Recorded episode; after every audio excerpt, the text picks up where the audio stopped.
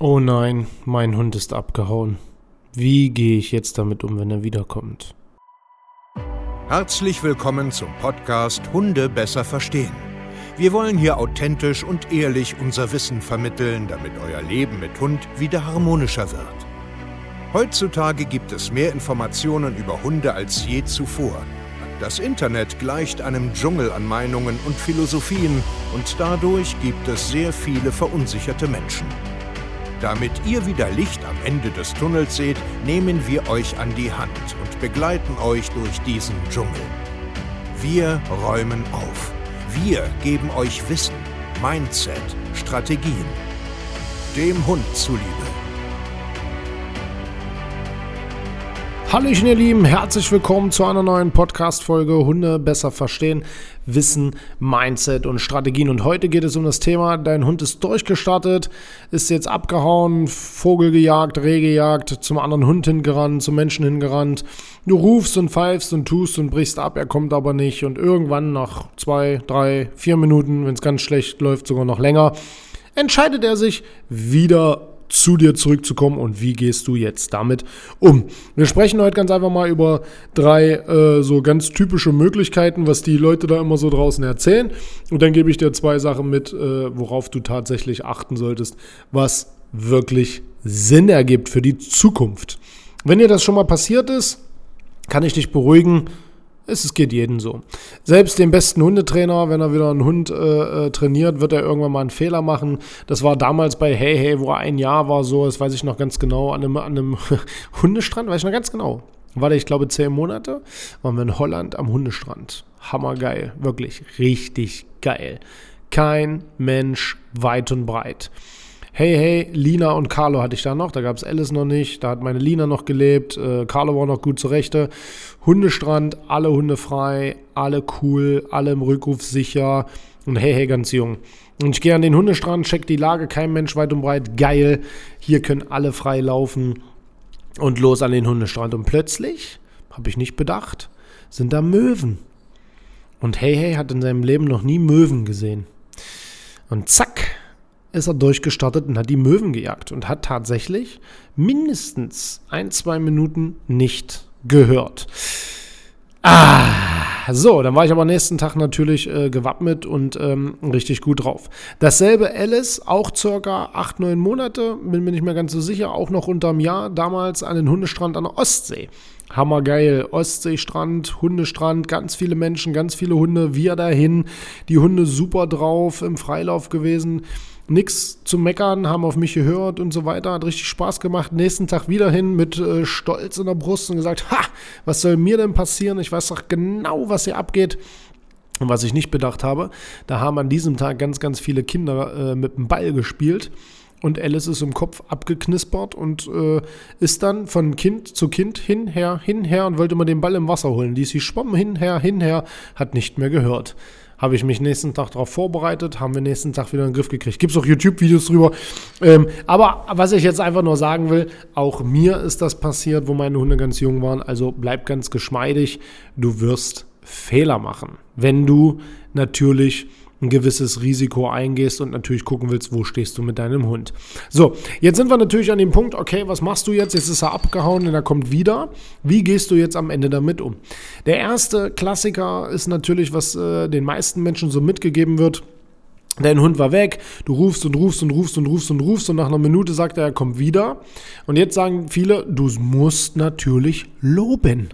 Du sollst deinen Hund loben, weil er kommt ja gerade wieder.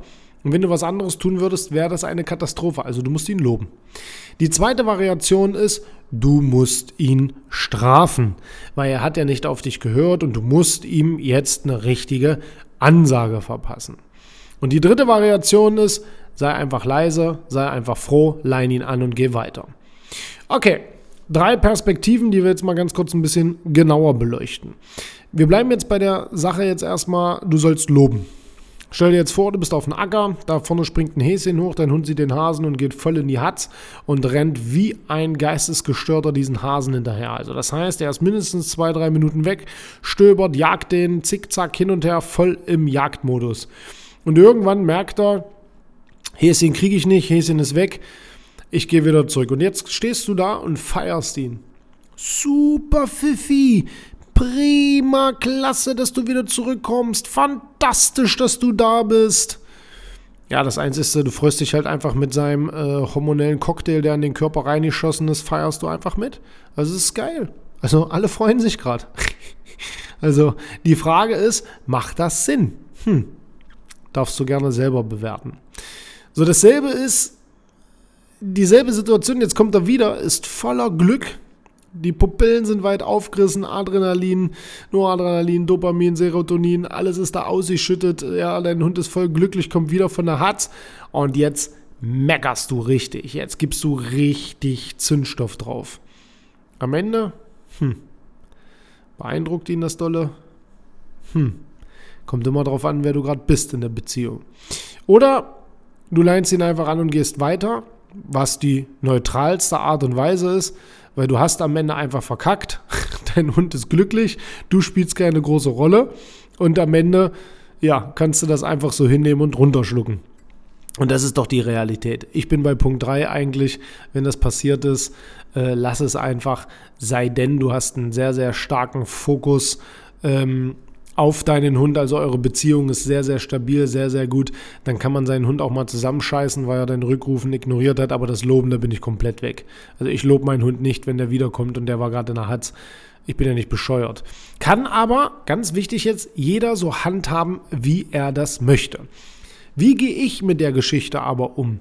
Wenn ich zum Beispiel einen Hund habe, also so waren meine ja auch, das habe ich dann auch immer beherzigt, Jetzt habe ich auch gerade die Finja, unseren kleinen Tierschutzhund, die hat einen sehr guten jagdlichen Instinkt. Da arbeiten wir jetzt auch gerade äh, dran an der Aufmerksamkeit und so weiter. Das heißt, der erste wichtigste Schritt, den ich dir mitgebe, schau mal, du hast versagt. So, und jetzt heißt es, du musst dich um deine fundamentalen Sachen kümmern. Das bedeutet Ansprechbarkeit. Das bedeutet Rückruf. Das bedeutet Abbruch. Bist du in der Lage, deinen Hund abzurufen? Bist du in der Lage, deinen Hund anzusprechen? Bist du in der Lage, deinen Hund abzubrechen, egal was er für eine Idee hat? Wenn nicht, gibt es hier ein Defizit im Fundamentalen. Das heißt, du hast es sehr, sehr schwer. Natürlich, wenn du jetzt einen Tierschutzhund hast, das ist ein richtig reiner Jäger und so weiter, alles klar. Musst du, musst du komplett umdenken. Musst du neu anfangen, musst du anders ansetzen und so weiter. Aber du hast erstmal in dem Moment versagt und kannst mit der Motivation nicht mithalten. Weder über Abbruch noch über Aufmerksamkeit oder Rückruf. Es ist ganz einfach so. Und jetzt kommt der zweite wichtigste Punkt, was du lernen musst, und das ist wirklich, darauf musst du einen richtig krassen Fokus haben, weil damit gewinnst du sehr, sehr viel das ist Körpersprache und Beobachtung. Das heißt, dass du deinen Hund richtig lesen kannst, dass du da bist, dass du on point bist, dass du alles siehst, was los ist, dass du alle Sachen abschätzen und ich sage jetzt mal besser einschätzen kannst. Wirst du Fehler machen? Ja. Aber du kannst sehr, sehr viel vermeiden, wenn du dich mit der Körpersprache deines Hundes auseinandersetzt. Was sagt er dir denn gerade? Wie bewegt er sich denn? Wo bewegst du dich gerade? Achte auf deine Umwelt. Achte darauf, bist du gerade in einem Wildgebiet? Bist du gerade in einem Gebiet, wo viele Hunde sind? Bist du in einem Gebiet, wo viele Menschen sind? Bist du in einem Gebiet, wo viel Dynamik ist? Bist du in einem Gebiet, wo viele freilaufende Hunde rumrennen? Bist du in einem Gebiet, wo, weiß ich nicht, äh, in den nächsten zehn Minuten immer Rehe über den Weg springen und so weiter und so fort? Lerne dein Umfeld kennenzulernen. Lerne deinen Hund zu kennen. Wann fängt er an, in die Hatz zu gehen? Ist es ein Nasenjäger? Ist es ein Sichtiger? Ist es eine Kombination? Fängt er an, schneller zu werden? Fängt er an, nervös zu werden? Fängt er an, kaum noch zuzuhören, bevor er denn tatsächlich losgeht? Das ist deine große Challenge. Weil wenn du das nämlich siehst, verstehst, die Zusammenhänge checkst und wirklich ein guter Beobachter bist, kannst du frühzeitig einfach die richtigen Managementmaßnahmen treffen, dass es gar nicht dazu kommt. Und das kann ich nur jedem empfehlen. Das ist meine Sicht auf die ganzen Dinge. Das muss nicht die Wahrheit sein. Ja, das kann man sicherlich auch anders machen. Muss jeder für sich selber finden. Ich finde, beschäftige dich mit den fundamentalen Sachen, weil das gehört zum Alltag dazu. Dann hast du schon mal eine richtig, richtig hohe Chance, deinen Hund beim Rückruf selbst, äh, beim Rückruf sage ich schon, beim Versuch abzuhauen oder selbst in der Hatz noch, also je nachdem, ob es eine Hatz ist, wenn er jetzt bis zu einem Hund will, ist es jetzt nicht die Hatz im klassischen Sinn, aber ihr wisst schon, was ich meine, er rennt einfach weg. Dann kannst du ihn trotzdem noch erreichen, wenn deine fundamentalen Sachen richtig, richtig gut sind. Wenn du aber vorab schon mal gelernt hast, komplett alles im Kontext zu betrachten und zu beobachten, bist du einfach schneller, bist du einfach schlauer, kannst die richtigen Entscheidungen treffen, bist hier wieder eine bessere Führungspersönlichkeit und dein Hund muss gar keinen Fehler machen. www.hundetrainer-stevekeier.de Wir zeigen dir, wie das kleinschrittig über mehrere Monate über alle Instanzen geht. Aber natürlich nur, wenn du Bock darauf hast. Wir hören uns zur nächsten Podcast-Folge. Macht's gut und ciao.